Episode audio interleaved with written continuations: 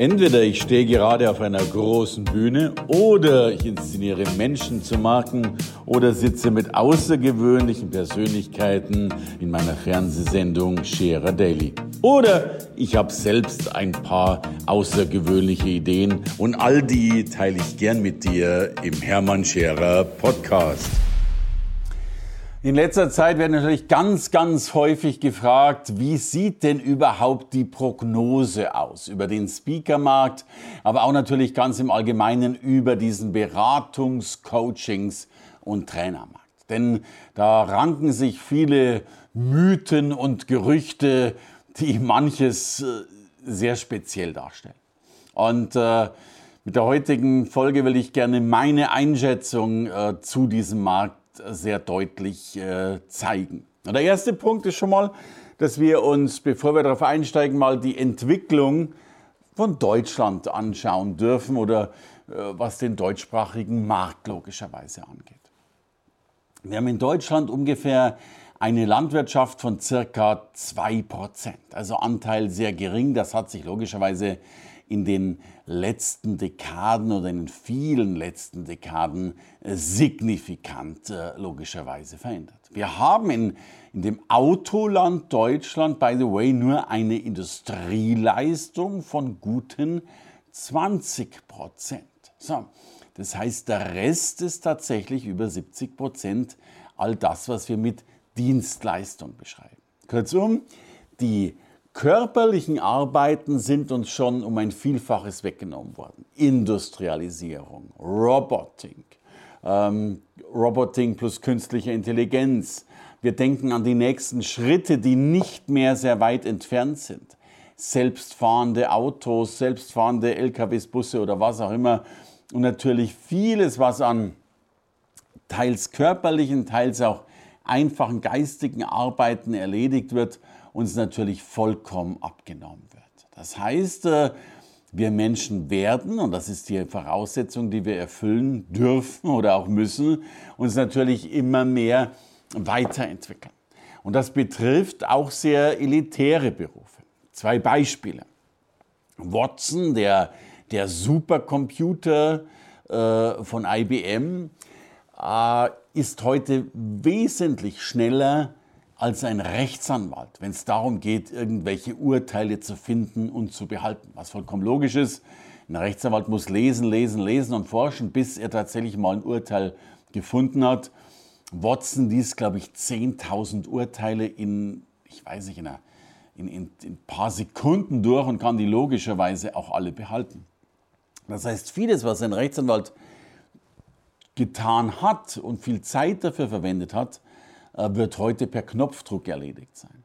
Das heißt, ein Rechtsanwalt muss sich um neue Dinge kümmern. Er wird sich vielmehr wiederum darum kümmern müssen, wie halte ich denn dann nun mal ein leidenschaftliches Plädoyer vor Gericht, ohne noch die Urteile suchen zu müssen, um es mal ein Beispiel zu nennen.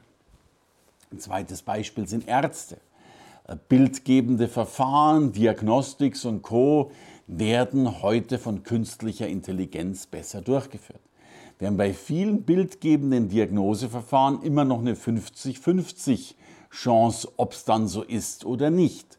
Künstliche Intelligenz ist da heute auch schon besser, als es ein Mensch in der Regel sein kann. Das heißt, auch Ärzte werden umlernen und nicht mehr so viel in die Diagnose, zumindest bei diesen Verfahren gehen, sondern natürlich viel mehr in die Bereiche reingehen, die da lauten, wie kann ich denn all das meinem Patienten nun beibringen? Das eine ist ja, um mal gleich so ein schreckliches Beispiel zu verwenden, den Krebs zu diagnostizieren. Aber das zweite Teil wäre, dem Patienten mitzugeben, dass er Krebs hat und ihn dann logischerweise auch darauf vorzubereiten, mit ihm gegen den Krebs zu kämpfen und so weiter und so fort. So. Das heißt, auch in dem Bereich wird es viele Dinge nicht mehr geben, die es ursprünglich einmal gab. Auch Ärzte dürfen und müssen sich logischerweise weiterqualifizieren. Warum? Weil uns künstliche Intelligenz vieles wegnehmen wird, aber eben auch lang nicht alles. Denn was wir ganz, ganz häufig verwechseln, ist Intelligenz mit Bewusstsein. In vielen dieser Science-Fiction-Filmen ist es ja oft so, dass dann dieser Superroboter da ist und sich dann plötzlich, was weiß ich, in eine Frau verliebt oder die Robotine in den Mann und so weiter. Was natürlich Quatsch ist, weil damit einem, einer künstlichen Intelligenz auch noch unterstellt wird, dass sie ein Bewusstsein hat. So, und das wird äh, die künstliche Intelligenz nicht schaffen. Insofern werden wir hervorragende, intelligente Wesen haben, aber keine Wesen mit Bewusstsein. Und diese Bewusstseinsecke wird etwas sein, wo wir uns in allen Bereichen weiterbilden müssen. Äh, und Ärzte und Rechtsanwälte waren jetzt gerade mal zwei Beispiele aus einem Potpourri von 2000 Beispielen. Und weiterbilden, sich weiterentwickeln, hat etwas mit Lernen zu tun, mit Beratung zu tun, mit Coaching zu tun und Co. Ein zusätzlicher Effekt kommt noch dazu, dass wir Produkte und Dienstleistungen ja immer vergleichbarer haben. Alles wird ähnlicher. Die Zeiten sind vorbei, wo man noch wirklich sagen konnte, dass es hier eine unheimlich gute Qualität im Vergleich zu einer Minderqualität gibt. Produkte ähneln sich immer mehr. Deswegen war in der Vergangenheit die Aufmerksamkeitsgesellschaft so wichtig. Welches Produkt bekommt die größere Aufmerksamkeit, die bessere Marke? Das ist immer noch der Fall, aber ich würde sie heute gerne in die Wow-Gesellschaft umwandeln.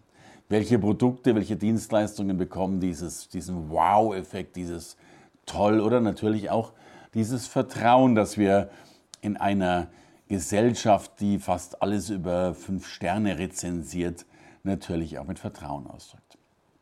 Kurzum, alle Produkthersteller, alle Dienstleister dürfen und müssen sich der neuen Situation anpassen, die in einer außergewöhnlichen Geschwindigkeit äh, vorangehen wird.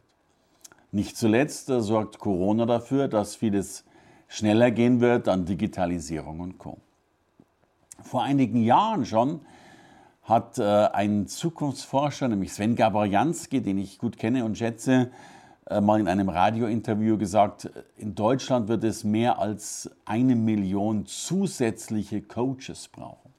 Ich habe ihn damals angerufen und dann auch ins Studio eingeladen und gefragt, Mensch, Sven, wie kommst du drauf? Und er hat es ähnlich begründet. Er sagt, wir werden diesen großen Wandel haben, dass wir, und ich glaube, die Zahl eine Million war damals richtig. Heute würde ich sie auf noch höher einschätzen. Wir werden mehr als eine Million Coaches, Trainer, Berater und Speaker brauchen, um dieser Sache Herr zu werden. Ja, wir werden eine wir sind schon eine Gesellschaft und werden eine Gesellschaft werden, die sich immer mehr selbst coacht, selbst berät, selbst unterstützt. Und ich erlebe das bei mir an, an zwei Dingen. Was habe ich äh, selbst an Coachings und, und, und Vorträgen gegeben. Ich selbst habe weit über 3000 Vorträge gehalten in, ich weiß gar nicht, in 30 Ländern vor 3000 Firmen ungefähr. Und, ähm, und Beratungen und Co. Ich habe mein ganzes Leben nichts anderes gemacht. Ich habe meinen ersten Vortrag mit 19 Jahren gehalten und daran hat sich bis heute nichts verändert. Und gleichzeitig erlebe ich aber auch, wie stark ich ein Konsument darin bin, wie viel ich lernen darf und lernen muss, um mich natürlich auch wieder weiter äh, zu qualifizieren. Sei das inhaltlich. Aber was habe ich schon Coaches äh, für mich selbst gebraucht? Ich habe schon Stimmtraining gemacht. Ich habe mal ein äh, Schauspieltraining zumindest versucht zu machen. Ich habe, ähm, ich habe äh, natürlich an Digitalisierung äh, schon Dutzende von Beratern und Agenturen und ich weiß nicht was gehabt. Und jetzt auch lerne ich gerade wieder im Fernsehen. Ich bekomme jetzt Moderationstraining, um auch da wieder zu lernen, wie macht man das im Fernsehen ein bisschen besser und Co. Ich kann an keinster Weise mehr abzählen, wie viele Beratungen ich selbst schon genossen habe und wie viele, ich will nicht mehr sagen Zehntausende, sondern mindestens Hunderttausende, wenn es überhaupt noch in einem sechsstelligen Bereich messbar ist, ich ausgegeben habe für meine eigene Beratung, als auch natürlich für, ich selbst habe auch viele Firmen äh, schon gehabt, die Beratungen, die Vorträge verkauft haben, eine Redneragentur und so weiter, habe natürlich auch schon Unmengen davon tatsächlich verkauft. Und das erleben wir auch, denn der Markt ist jetzt schon riesig. Wir wissen, dass ähm, es gibt in Deutschland allein 83 Redneragenturen, die alle, ich glaube, die größte hat 45 Mitarbeiter. Also dieser Markt allein, dieses, Bro, dieses Broken von, das Broking von, äh, von Experten, von Speakern, das ist ja noch nicht mal eine Expertenagentur, es ist wirklich noch eine Redneragentur. Das ist also ganz enorm, was da passiert. Ganz zu schweigen davon, dass wir es jetzt auch tatsächlich geschafft haben, viele Vorträge mittlerweile als äh, digitale Vorträge zu verkaufen. Zugegeben, in der Regel zu einem günstigeren Preis, natürlich doch ein großer Unterschied, wenn ein Redner irgendwo hinfliegen muss und ja letztlich vielleicht zwölf Stunden Reisezeit hat, um dann zu sprechen äh, oder zu Hause im Wohnzimmer kurz eine Live-Schaltung machen. Also der Markt, dass wir uns selbst alle beraten und coachen und helfen und weiterentwickeln und diesen Bedarf auch immer mehr haben, der ist in meinen Augen erst am Anfang. Und ich bin sehr überzeugt davon, dass wir uns irgendwann mal fast ausschließlich äh, diesem Markt widmen werden, auch wenn vielleicht viele mir jetzt nicht zustimmen werden. Darum will ich jetzt ganz gern mal auf den Speaking-Markt an sich eingehen. Was ist der Speaking-Markt? Was ist überhaupt äh, Speaking?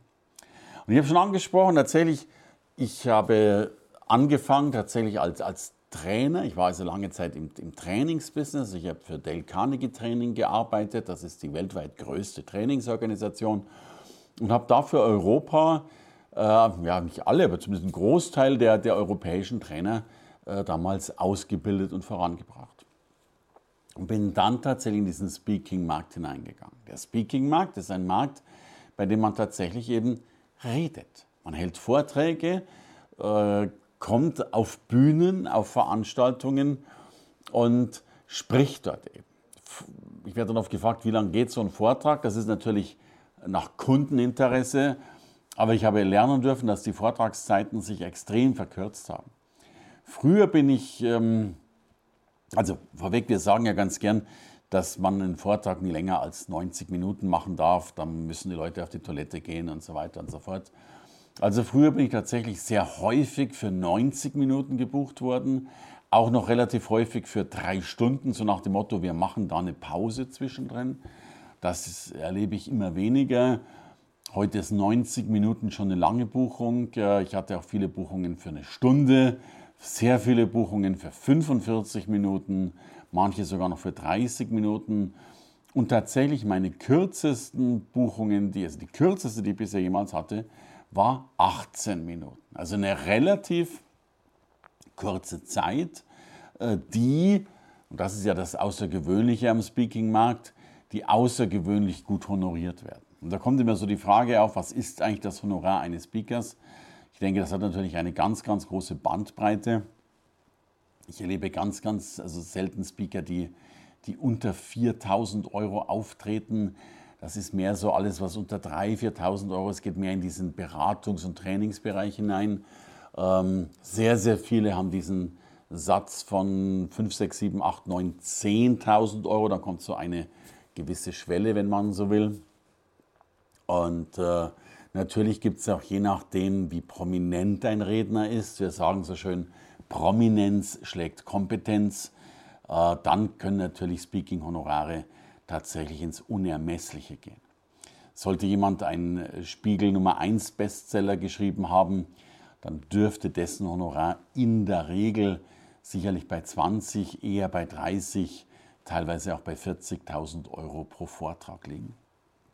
Was sind so die, die deutschen Schwellen? Politiker kommen manchmal noch darüber hinaus, ähm, so in diese bis 50, 60.000 Euro.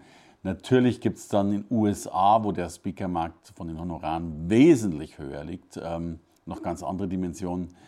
Schon bevor Donald Trump Präsident der Vereinigten Staaten war, hat er tatsächlich den teuersten Vortrag der Welt gehalten. Er hat damals pro Stunde eine Million äh, Dollar kassiert.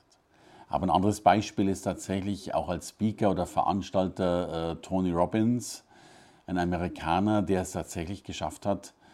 Und ich muss vielleicht vorweg sagen, ich kenne mittlerweile viele und ich dürfte auch viele dazu verhelfen. Ich kenne viele Deutsche, die durch das Reden Millionär geworden sind, äh, viele vielleicht sogar Einkommensmillionär, also eine Million pro Jahr. Bei vielen durfte ich auch mithelfen. Tony Robbins hat das Außergewöhnliche erreicht und damit ist er tatsächlich die, die, Nummer eins auf dieser Welt. Er ist durch seine Vorträge und Veranstaltungen Milliardär geworden. Das ist natürlich ganz außergewöhnlich, wenn ein Mann mit einer Veranstaltung äh, dann tatsächlich mehrere Millionen äh, und sogar Millionen im zweistelligen Bereich ähm, an einem Wochenende macht. Also da erleben wir Außergewöhnliches, was man sich so als Normalsterblicher gar nicht vorstellen kann. Äh, insbesondere wenn man dann überlegt, dass, dass viele Menschen einen, einen unheimlich respektablen Job machen und dadurch Monatslöhne bekommen, die natürlich äh, davon sehr, sehr weit entfernt sind. Das ist eine außergewöhnliche Situation tatsächlich im Speakermarkt. Die Besonderheit liegt darin, dass es tatsächlich, und das ist so der Grundsatz, wir sagen, Wissen wird mit 500 Euro faktoriert, Gänsehaut mit 10.000 Euro. Und das erleben wir. Wissen ist etwas, was äh, immer günstiger wird. Wissen gibt es in Wikipedia, Wissen gibt es im Internet. Ähm, die Disruption des Wissens hat mit der Digitalisierung angefangen. Früher gab es noch den Brockhaus, diesen wunderbaren, dieses Lexikon für Tausende von Euros, in der Regel immer schon veraltet nach, äh, nach dem Druck. Den gibt es heute kaum noch, weil es eben logischerweise das Internet gibt, wo all dieses Wissen kostenlos drin ist und man im besten Fall noch mal ein paar Dollar an Wikipedia spendet auf freiwillige Art und Weise. Das ist übrigens auch der Grundfehler in meinen Augen vieler Redner, dass sie versuchen, Wissen zu vermitteln und immer noch mehr Wissen einbauen wollen. Das kann man tun, aber tatsächlich wird nicht das Wissen gekauft, sondern die Inspiration, die Gänsehaut. Und äh, eine Studie sagt, dass allein in Berlin angeblich 100.000 Veranstaltungen pro Jahr stattfinden. Also extrem viele. Ich kann das bestätigen, denn es gibt Dutzende, Hunderte, Tausende von Veranstaltern, die letztlich gar nicht wissen, was sie machen sollen. Ich will ein Beispiel geben. Einer meiner großen Auftraggeber, ich habe da sicherlich viele, viele 100 Vorträge gehalten, waren Verbände. Es gibt in Deutschland nach meiner Erzählung 12.000 relevante Verbände. Es gibt den Verband der Verpackungsindustrie, der Verschnürungsindustrie, der Wending-Maschinenindustrie, der Giro- und Sparkassenverband. Jede Branche, jedes Everything ist in irgendeiner Form in einem Verband organisiert.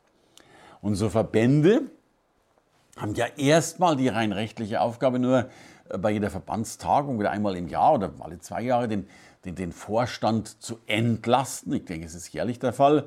Äh, und dann eben auch den neuen Vorstand wieder einzusetzen äh, und weiter im Amt zu haben. Das wäre eine Geschichte, die mit zweimal Handzeichen in kürzester Zeit erledigt ist.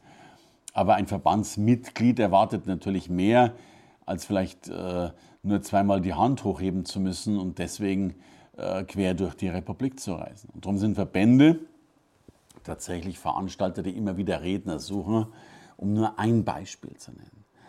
Der gleiche Punkt ist aber tatsächlich auch Unternehmen. Das, was die meisten Menschen in diesem Speaking-Markt sehen, ist die kleine Spitze des Eisbergs. Da sieht man mal hier einen Kongress, hier mal einen Motivationsredner bei einer öffentlichen Veranstaltung. Meine These ist, dass diese Veranstaltungen keine 5% des Marktes ausmachen. Die wirkliche Marktgröße sind tatsächlich Veranstaltungen, die immer wieder ihre Mitarbeiter motivieren wollen, inspirieren wollen und co. Und das ist etwas, was ich erlebe. Die Sehnsucht danach wird immer größer. Die, die Menschen, die immer mehr Emotionen verkaufen werden, brauchen auch selbst immer mehr Emotion, Motivation und Inspiration. Und darum sehe ich diesen Markt als einen der aller, allergrößten Wachstumsmärkte, insbesondere diesen Hidden Markt, den man so öffentlich nicht sieht an Firmen und Unternehmensveranstaltungen und Co., weil da natürlich auch ein Riesengros sitzt an Teilnehmern und vor allen Dingen auch die Kosten keine große Rolle spielen. Wenn ich eine Veranstaltung, und viele Firmen haben Veranstaltungen, wo eine Veranstaltung mehr als eine Million kostet, das spielt der Redner mit seinem Honorar eine relativ kleine Rolle um gleich mal so ein außergewöhnliches Beispiel zu bringen. Also, kurzum, ich kann für den Rednermarkt sagen, Daumen hoch, das Wachstum liegt vor uns. Danke fürs Reinhören in den Podcast. Wenn du mehr von mir wissen willst, komm zu meiner Veranstaltung Hermann Scherer Live. Infos und Sonderkonditionen für dich als Podcast-Hörerin oder Hörer findest du unter www hermannscherer.com slash bonus. Bis bald im nächsten Podcast.